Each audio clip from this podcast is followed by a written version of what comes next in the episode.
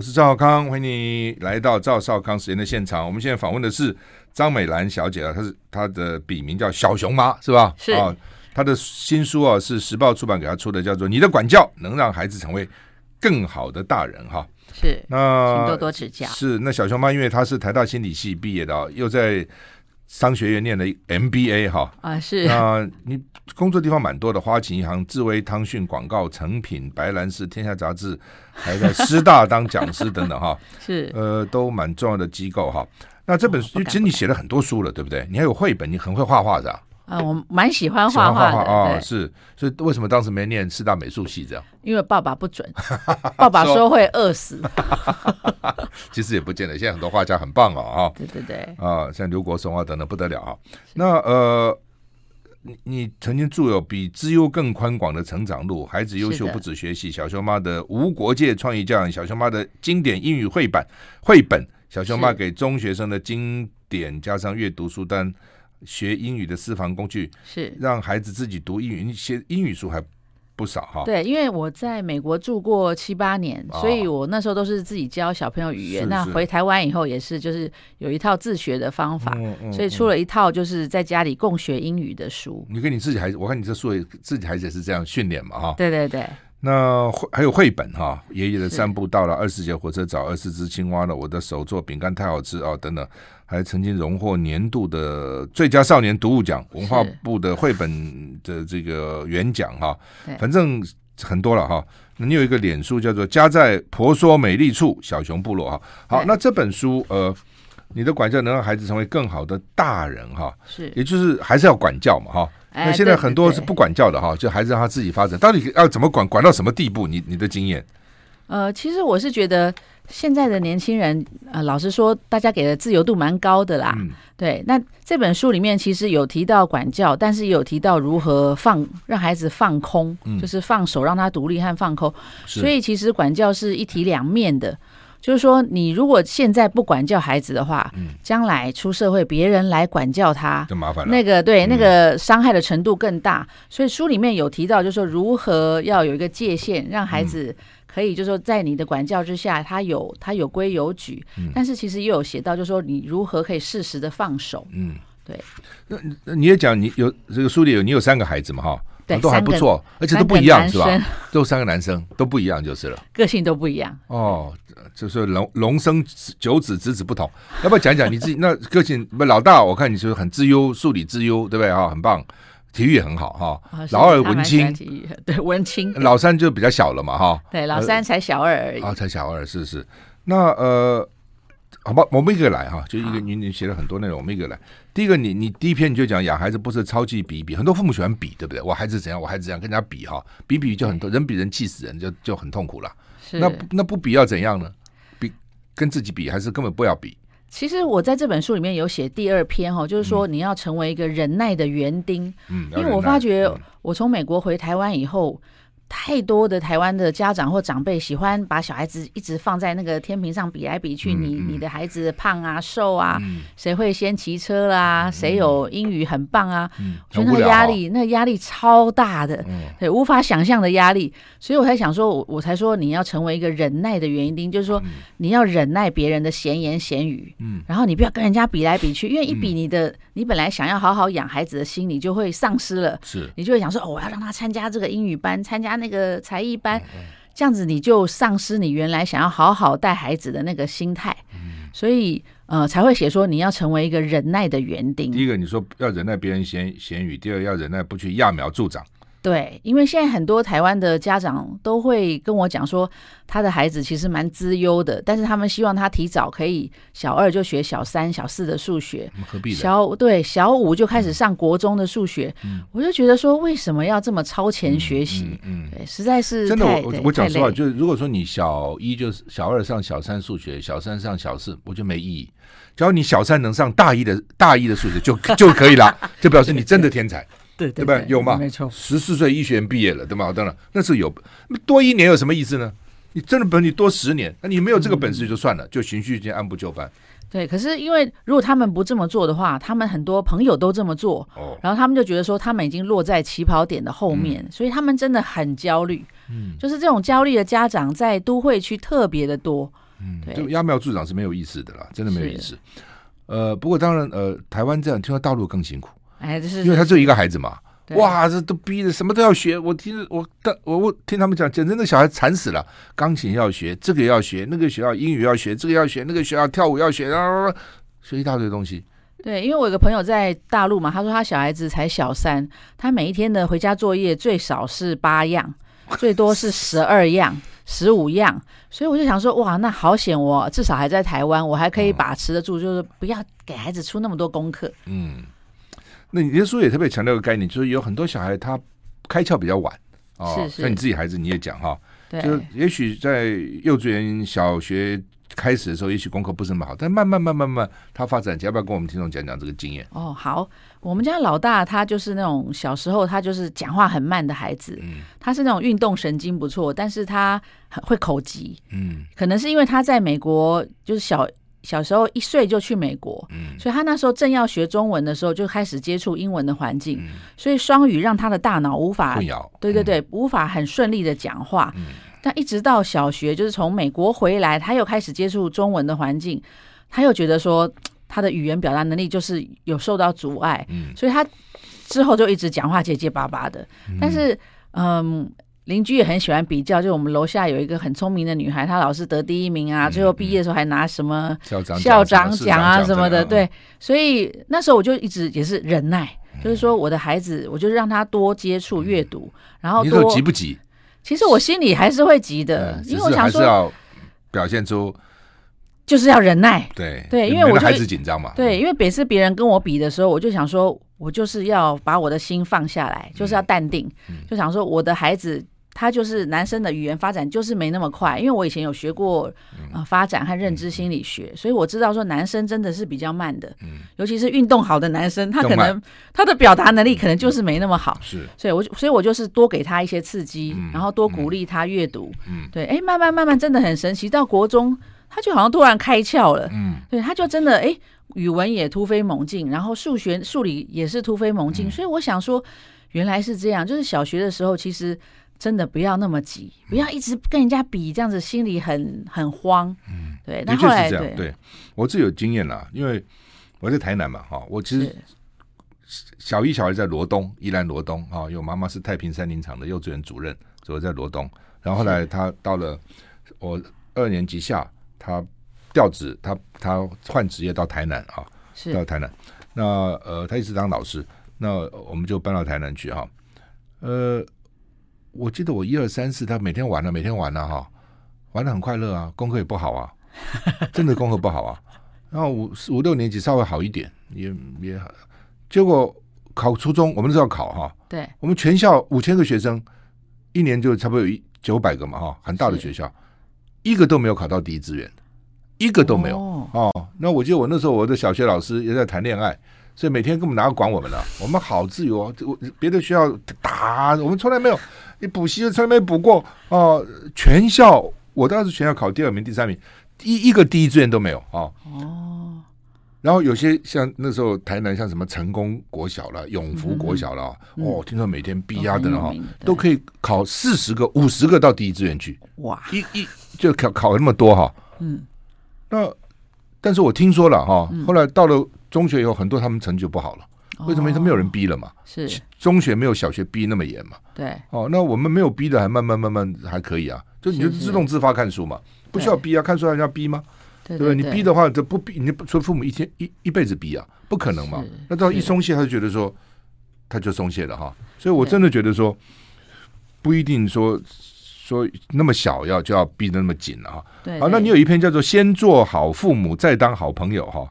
啊，对，什么意思？就是说很多父母说，我跟孩子我是朋友啊，我们像朋友对待啊。你说不是，先父你要不要忘掉你还是父母就是了，是不是？是是，因为我们家小熊他在小就是国中的时候，他有告诉老师说，就是说，因为老师有问他说谁是你最好的朋友，就是每个人都写一个回条，嗯，就他就写说我妈妈，嗯，所以呢，我朋友知道说说，哎，你怎么可以这样子？嗯嗯，但是我事实上我跟我朋友讲说，我并没有要当朋孩子的朋友。朋友我希望先当好妈妈，嗯，对，因为我觉得妈妈是有界限的，嗯，那你只跟她当朋友，那个勾肩搭背啊，称兄道弟啊，他就会他有的时候就是忘记了分寸，而且你讲的话他也不会去遵守了。嗯，对，所以我就觉得现在的父母常常说：“哦，我是孩子的好朋友。”可是我觉得这个界限还是要抓的对，你一定要有好好的界限和规范和管教。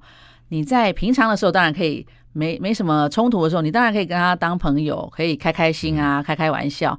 不过一定那个那个分寸还是要拿捏的好。嗯。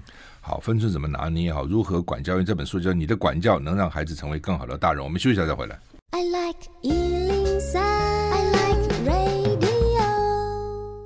我是赵少康，欢迎你回到赵少康时间的现场。我们现在访问的是张美兰小姐啊，她叫做小熊妈。大家好。她的孩子的小熊嘛，是吧？哈。对对对。那三只熊你怎么分啊？大的时候，那个大哥叫小熊。嗯。哦然后小老二叫做小小熊，老三叫做迷你熊。OK，那现在怎么办？现在的话，因为哥哥长很大了，哦、所以我们都叫他小熊哥或者是理工男，因为他喜欢理工。哦、理工哥。对，然后老二的话，我就叫他文青男。OK，对，老三董事长。嗯，这还不觉得理工跟文青差蛮远的，这两个孩子个性差这么多哈、哦。对他们喜欢的东西真的不一样。嗯、因为我看你说，就是说。你先，他爸爸应该是学科学的嘛，对不对？对对对。你其实也学科学的，你学心理嘛。对，科学。那怎么会那怎么会生一个文青男呢？其实我蛮喜欢文学、自己本身也喜欢，就是。所以后来我才会去诚品书店的企划当企划。Okay, OK，好。那么呃，对了，这个父母到底要父母先是父母才能做朋友，才是朋友。我觉得不要搞错了，不要以为先是朋友再是父母，对不对？对那就没大没小了，小孩没有人可以。等于没有一个不听谁啊？啊、哦，那你是你是很管教，就是你觉得管教还是那么重要？就是那小孩不听呢？他就被比如说叛逆期的时候，亲生根本不听你怎么办？其实我的确也遇过那个叛逆期的问题，就是我们家两都是男生嘛，是，但是因为平常你就是你从小就跟他常常打好关系，嗯、所以他再怎么叛逆，他不会爬到你头上，或者是撕脸撕的太过分。嗯，那第二个就是说，你可能必须要。就是你要有弹性，有的时候他们真的荷尔蒙在当下的时候，你就不需要跟他对呛。嗯，对，你等到他气头消了以后，你再慢慢的跟他讲讲好的道理。就气头上，你也在气头上，那么两个就冲冲突起来了嘛。对，一一定也会有冲突的时候啊。但是像我这边有一篇，就说你有的时候你还是要说请呃谢谢我爱你和对不起。嗯，就说你和孩子不要不要不敢说这些。对，有的时候你在气头的时候，你说出一些话，小孩子他会。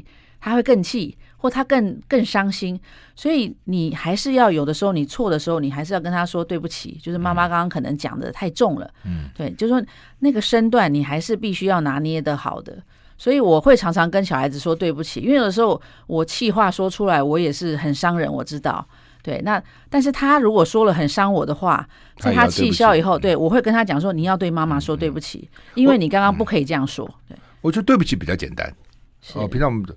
我爱你比较难哦，这个我们家常常讲哎，我们跟孩子好像觉得，这好像台湾的父母要跟孩子讲。爱比较难，对，对不起比较比较碰一下，对不起啊，对不起啊，我刚讲话讲重了，对不起，我觉得那个还比较容易这样。是因为我爱你这件事情是我在美国的时候学到的，因为美国的比较常讲，对对对，他们常人与人就是拥抱，然后就说我爱你，所以我在那边有学会这一招。嗯，还有就是因为我前年我发现我有得肺腺癌，哇，所以我很珍惜我和孩子相处的时间，所以我现在只要有机会，我就对他们说妈妈是爱你的，就睡觉前我都会去跟他们讲说妈妈爱你，一定。会讲这句话，所以他们慢慢也学会，就是会、嗯、会对我也会表达表达这样子的心意。对，其其实你刚刚讲在美国，美国人是常讲了，可是我觉得用英文讲比较容易，用中文讲比较难。所以我有的时候在台湾也用英文讲，啊、嗯，英文比较容易，对对对，英文就讲了嘛，就英文讲，好像就讲了。那中文讲比较比较是比较难一点，比较难一点。所以我们家小男生出门的时候，我就会说 “love you”，、嗯、就是学外国爸妈这样讲一句这样子。嗯。嗯嗯那你肺腺癌是是怎么发现的？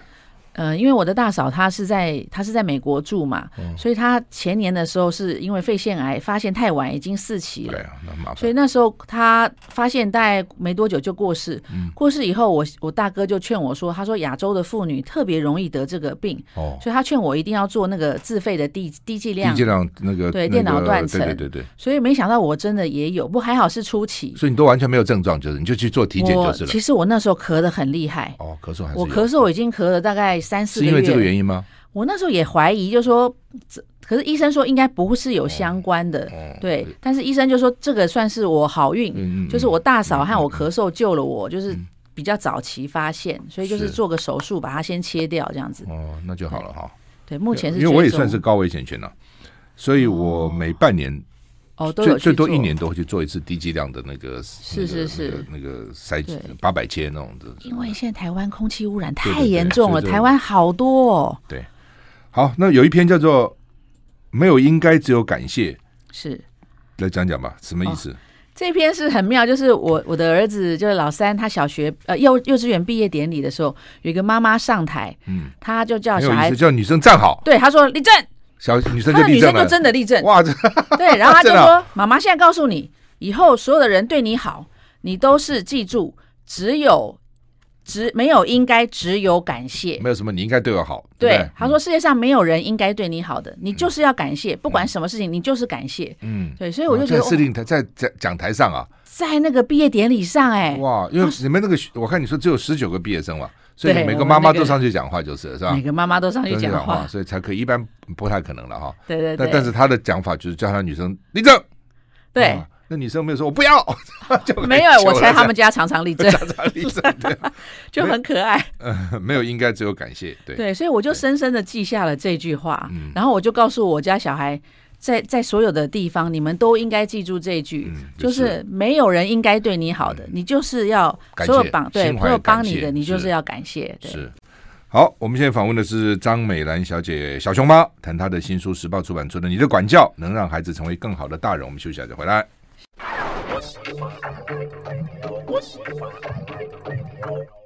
我是赵浩康，欢迎你回到赵浩康时间的现场。我们现在访问小熊猫。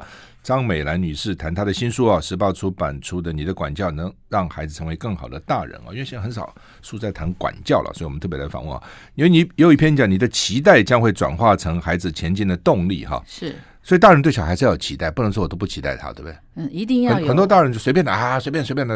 哦，这个其实是很不好的。那期待会变成他的一个负担呢？就是说，你必须要正向的期待，嗯，对，因为我以前在，就是我我说到我在家教的时候，嗯，我真的遇到一个父亲，他每一天我去的时候，他就当着我的面一直念这个孩子多烂，嗯，然后就说这是你妈的基因很烂，啊，所以骂他妈不骂自己，对，然后呢就说他自己很棒，然后说小孩子怎么会这样？对，所以呢，太自恋了吧？我跟他讲，这是爸爸不好，爸爸数学不好，所以你数学不好，爸爸对不起你，应该这样啊？什么妈妈 基因很烂？对，所以他们两个就是母子总是很消沉，然后就是看起来像小。老鼠一样很畏缩，都不要爸爸骂。对，我那时候就很小，我就觉得你这个爸爸。大学当家教是吧？对，我大学的时候，可是我那时候没办法反驳他，因为我太年轻了。而且你拿家薪水啊，何必呢？从某个角度看，对。但是我就一直在想这件事情。事实上，我在后来学心理学的时候，我才学到一个叫做毕马龙效应。哦，就是说，呃，那个叫做自我实现的预言。嗯，就是说，如果你一直。给孩子这种信念，就是说他是聪明的，他是值得期待的，那他心里就会有这个想法，我是值得的。但如果你一直说孩子很烂、很笨、永远没出息，他就真的会自我催眠，就是我就是没用。所以父母真的不能在前面一直诅咒你的孩子，你要跟他讲好话，他才会往好的方向走。现在台湾的父母也许好一点，我们以前那时候父母很少鼓励孩子的，也都是都是都是指责的。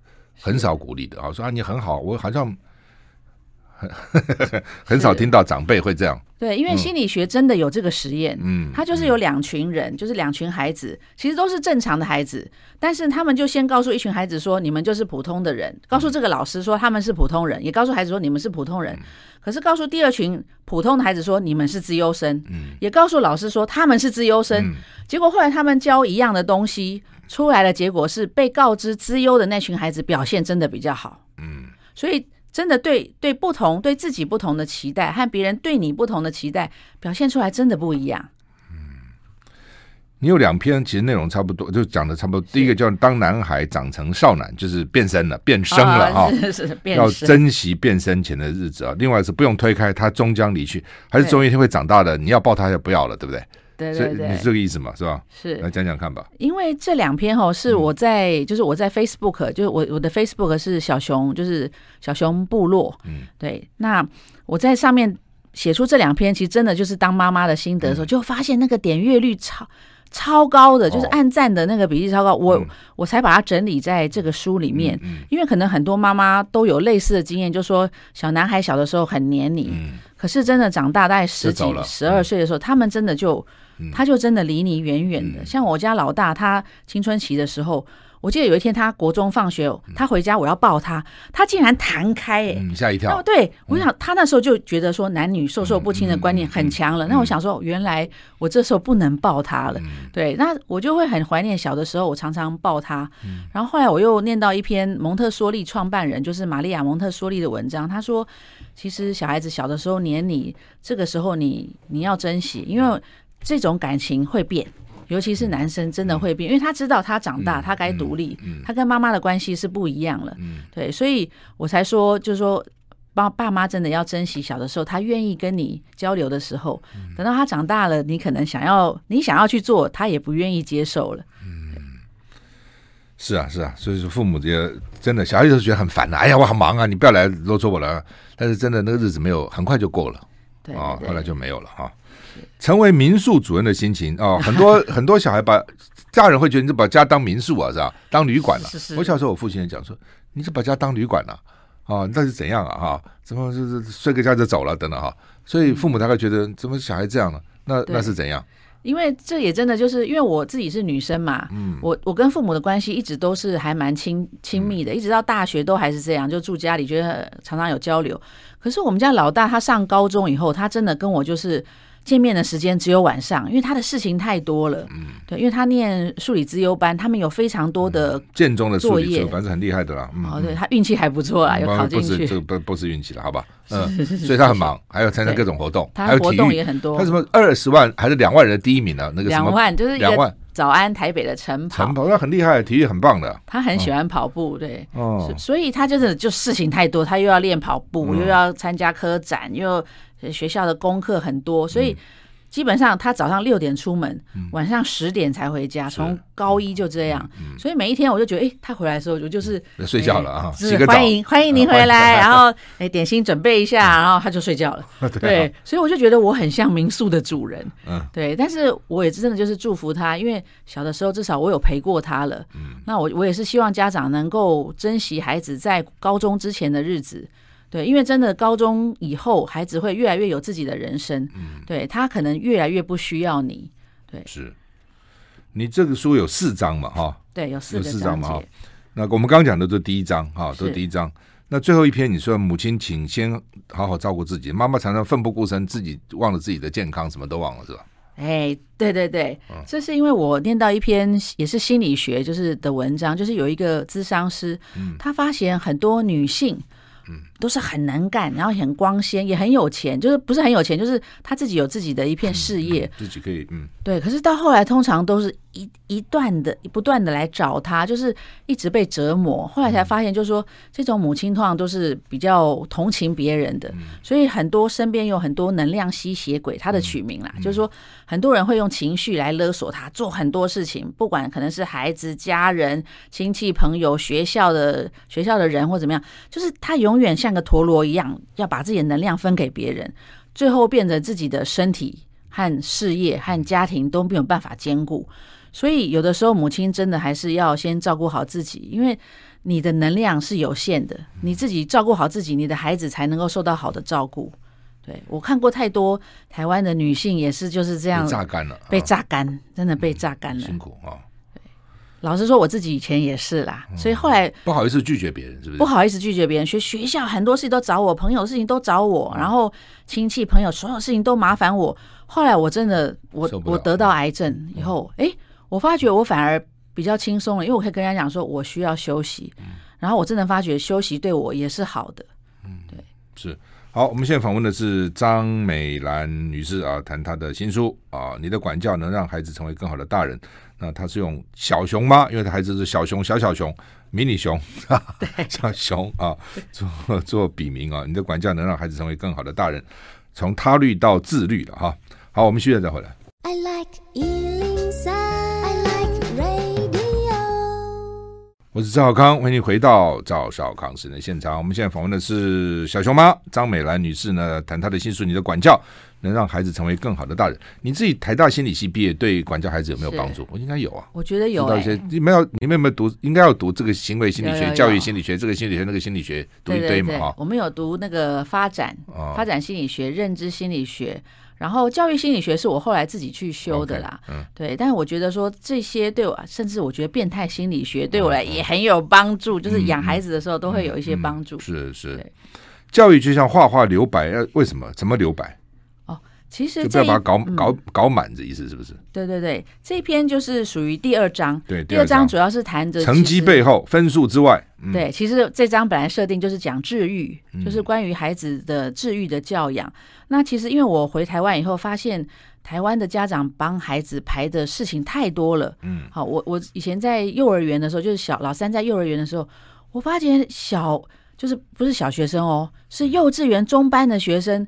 他每一天的行程是满满的，他下课以后，妈妈就带他去好几个才艺班，跟一个大公司的董事长一样，对，经常排满这样啊。对，然后呢，我的儿子常常在幼儿园门口等同学下课一起玩，嗯、因为门口有一个广场。嗯、可是他他左等右等，他总是等空，嗯、因为每个小孩都被妈妈拉去学才艺了。嗯，然后他就觉得很奇怪，然后他就说：“那妈妈可不可以帮我约六日，大家玩一玩？”结果六日也是满的。现在小孩六日也是满的，嗯、我想说他们才五岁六岁，嗯、怎么会过这样子？我觉得是非人的生活。因为我们以前在美国住过一段时间，美国小孩，因为我住的是乡村啦，嗯、可能城市我不知道。我们乡村小孩就是下课就是玩，嗯、就是在后院一直玩，或者去去公园玩玩玩。嗯、没有想到这边的幼儿园竟然小孩子会被会爸爸妈会逼成这样，不是学才艺就是学英语，嗯、就是要把他们补满满的。可是后来我发觉。家长是不太会带孩子，就是台湾的台湾的家长也害怕，就说我不知道怎么跟孩子玩，嗯、所以我干脆给他外包，交给别人，交给专家，然后我当司机，是就是每天这样子送啊送啊。嗯、可是我觉得其实这不太对，就是既然你是爸妈，其实你应该要勇敢的去学习怎么样的跟小孩子一起玩。嗯、所以你说母母亲不是司机或才艺经纪人，带着刀去上课，真的不是，因为我看太多了，嗯、有一个妈妈她被她。爸爸就是爸爸逼的，说你一定要带孩子去念名校，然后去参加什么什么。他每一天就是一直开车到台北，然后来回这样子。他后来终于受不了，他说我快崩溃了，我不是司机。他就跟他先生摊牌说，我不要每天这样子过日子。哎，后来他真的转到附近的小学，哎，生活品质好很多哈。对，有一有一篇文章叫《学习犹太教育的精神》啊，犹太教育到底是怎样？犹太人教育。哦，因为犹太人出过很多有名的那个，哦、很对，很厉害啊。对对，祖克伯啊，全世界都很厉害。对，对，人不多，但是很厉害，影响力很大。在美国尤其哈，与好莱坞，你看很多大的制片，都是导演，都是。史蒂芬史匹伯也是。政界的，还有律师、新闻界、媒体，很多都有影响力的了哈。对。那呃，甚至在以色列，我到以色列看，他们立国没几年嘛，出了好多个那个诺贝尔奖金得主，很厉害。为什么？呃，我觉得犹太人他们比较。喜欢跟孩子进行一问一答的教育，嗯、就是说，像我们通常就说小孩子听大人的话就好了。嗯嗯、可是犹太人他们不是，他们会常常问你说：“你对这件事情有什么看法？”嗯、那你觉得这事情应该要怎么样？嗯，对，就是他们常常会进行这种叫做哈伯路塔嗯的那种问答式教育。两个人你问我答，对对对，嗯、一问一答。嗯，所以。不管是在餐桌上，或者是在平常的那种安息日，他们就会常常进行这样的对话。嗯、那因为我我很喜欢研究犹太教育，所以我才会研究出说哦，他们的确有一些特别的教育方式，在书里面有提出好几点。嗯嗯、对，就是说，呃，他们认为父母其实是一生的事情，就是说，你不要以为啊，孩子长大了，我就可以随随便便当爸妈。没有，犹太人认为爸妈就是一辈子的爸妈，你要永远充实你自己。你不要说啊，爸妈就耍废，那你孩子永远大了也是耍废。嗯，对，所以就是你永远是终身制。嗯，然后第二个就是说，孩子很可怜。对啊，一辈子的父母要管，好吧，不管了。他并没有说不尊重孩子哦，他只是说你要给他适时的建议，好吧？嗯，对对对。然后第二个就是说，你要常常鼓励孩子，嗯，发言。嗯，那看到。不正义的事情，你也要勇敢的去说出你内心的想法，嗯、不然的话，受苦的人永远受苦。所以我觉得这段我是，被纳粹压迫，他们有这种感觉，就是一定要讲出来。对，所以到现在为止，谁只要还去什么支持纳粹的，开个纳粹餐厅什么，他们都哇去这个群起而攻之这个道理。对，那我觉得他们这种正直敢言的说法，其实，在台湾也很适用。嗯，因为我们台湾的社会其实有的时候太一窝蜂了，嗯，或者是太喜欢猎巫，嗯，就是说有不一样的想法的时候，你就会被攻击到死，不然就是会被。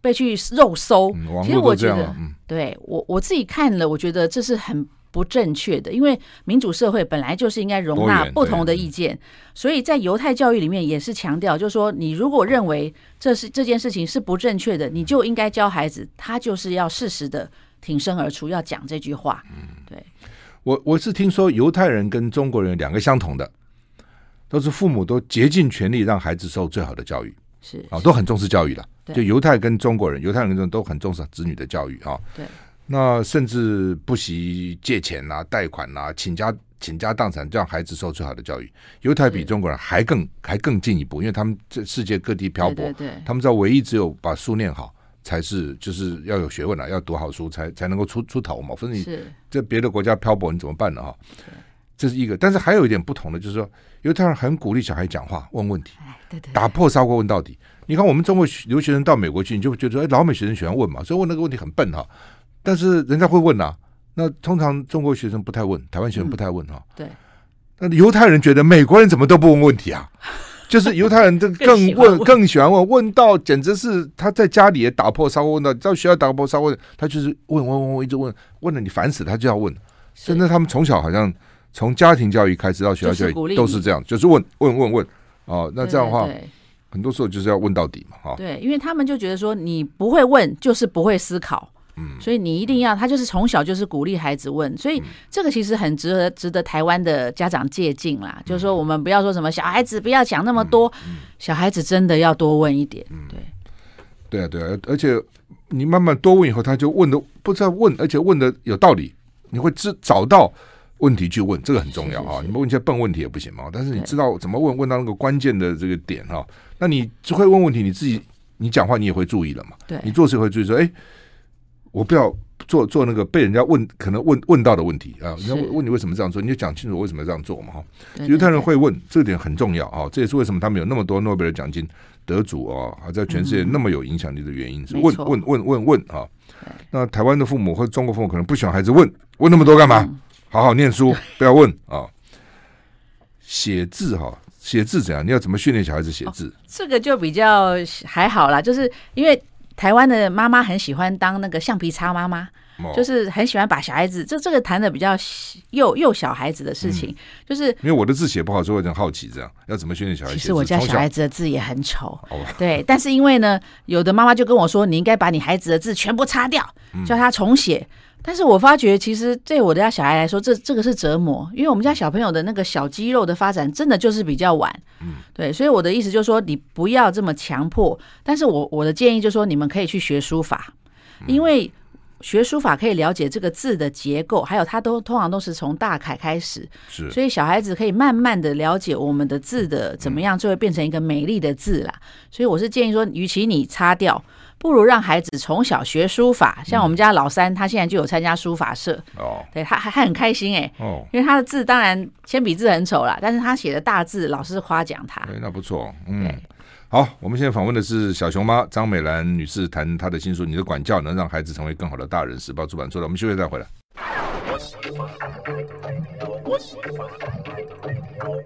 我们现在访问的是张美兰女士，小熊妈，你的管教能让孩子成为更好的大人啊？这本书啊，有一篇叫做《如果上学像坐牢，学校会有乐趣吗？》当然不会有了哈，这很奇怪哦，人要自己自动自发才有趣，被勉强都没趣。我就觉得我到当兵在成功岭哈，平常我还花钱去游泳啊，成功岭那个游泳池好好啊，哦，那叫我游，我们每个人在旁边不游啊，啊，因为你强迫我游，我就不要游了嘛。哦，你比如说晚上去打野外看星象，多好啊！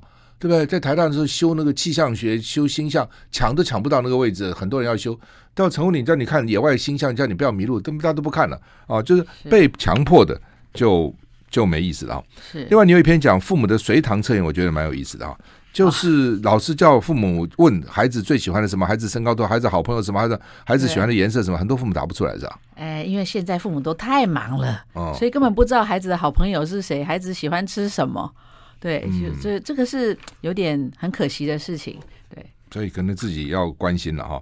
另外一篇叫《当孩子不愿意看、看不懂、没有图的书》，现在小孩子啊都是，不过也有人讲，现在是一个所谓图像时代哦，都要图像哦。对，比如《苹果日报》为什么卖的好？它很多图像啊，有些报就不卖，为什么？它没有图像哈。是。那你认为这有问题是吧？我觉得这绝对是有问题的，因为文字书它必须就是它是一个很好的东西，它可以增进孩子的想象力。嗯。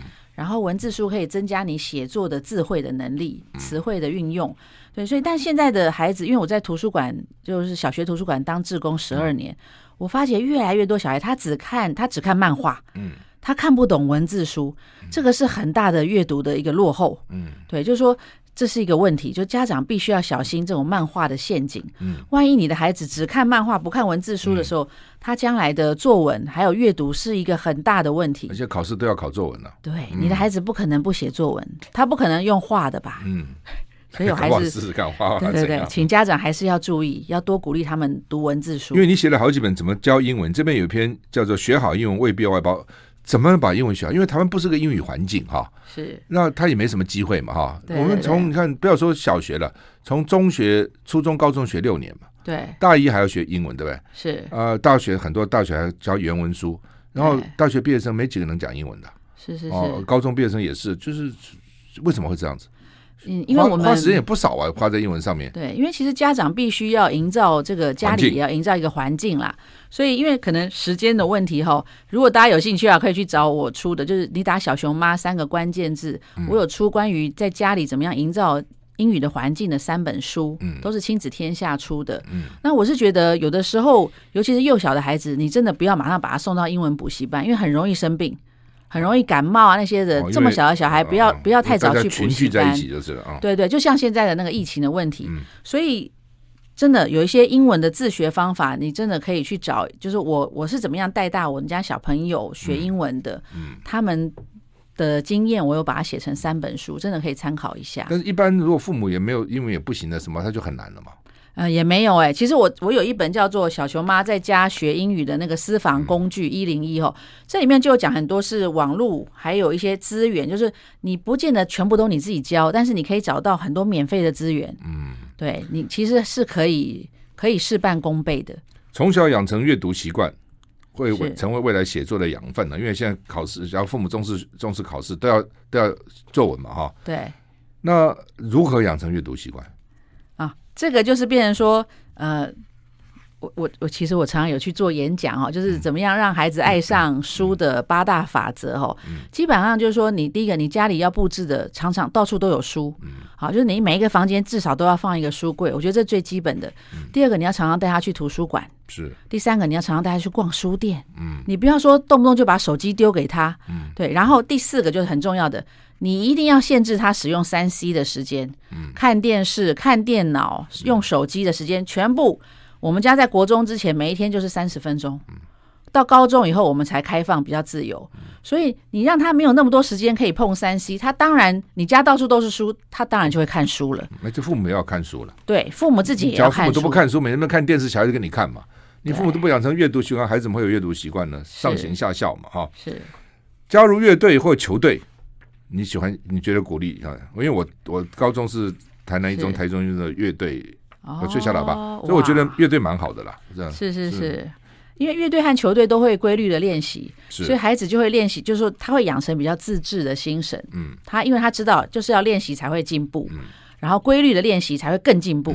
所以我觉得小朋友在学习的时候，就是不管是国高中小学，至少都要加入一个，不管是球队或乐队，都会有帮助。是。呃，你你有问说美国跟台湾的教育最大差别是什么？体育啊，体育对体育的重视差很多。哦，美国人很重视体育，非常重视体育。下课以后就是小孩子去打球、去游泳、去跑步这样子。可是台湾的小孩下课就是去补习班、安亲班、才艺班，所以我们台湾小孩子养出的其实是肉鸡啦。对，他们是弱鸡，美国人是弱鸡，我们是肉鸡。对，所以真的体育这个这个孩子的，其实体育有助于大脑的发展。对，也助也有助于自制力的，就是自制力的那种发展，所以真的要鼓励鼓励孩子多多运动。对，你的第三章叫成为自让自己幸福也能带给别人快乐的人，特别有一个啊、哦，这个你说要选择善良，我觉得这篇写很好，都跟我们讲一下。哦，是因为这篇讲的哈，就是说，嗯，其实他讲的就是霸凌的问题，嗯、就是说，有的时候你常会看到别人、别人、别的孩子被霸凌，或者你自己被霸凌。所以我的孩子小的时候，其实我们家老二就是被长期霸凌，他后来才告诉我的。所以，嗯，我很注重这个议题。那，嗯，有一本书叫有一本书，它是也是讲，就是后来变成电影的。突然临时叫做奇迹男孩，哎，对，奇迹男孩。这边这这个话不错。当你必须在正确与善良做选做选择的时候，选择善良。哎，对，因为有的时候你认为是正确的事情，其实未必是那么正确的。嗯、是，但是你会你会太咄咄逼人，所以有的时候你把别人逼上绝路。嗯、那那时候我是觉得人就是要想，有的时候你认为自以为正确，可是你还是要选择善良的那一面去做才对。嗯。所以你有一篇叫做“做人至少要对得起自己”哈。另外呢，孩子的道德教育，大人要以身作则。的确的，我刚讲的是以身作则蛮重要的哈。孩子遇到霸凌，你的孩子遇到遇到过霸凌，他也没告诉你啊，怎么办呢？遇到霸凌，现在经常有这个事情呢、啊。哎，是真的。所以其实孩子遇到霸凌这个事情，其实校园非常多嘛。嗯。所以我的意思就是说，呃，其实你真的让孩子有一个后援，就是说你让他参加乐队和。运动团队就是他，也许在班上被霸凌，但他至少有一个资源的团体，就是乐队或者是、嗯、呃运动的团队，他至少他在那边可以找到一些安慰。嗯，好，那么这本书因为很它是很多篇的这个文章构成的，都谈不同的主题哈。是那时间关系，我们讲到这里哈，谢谢张美兰女士小熊妈来跟我们谈她的新书《你的管教能让孩子成为更好的大人》，时报出版出的，谢谢，谢谢大家，谢谢。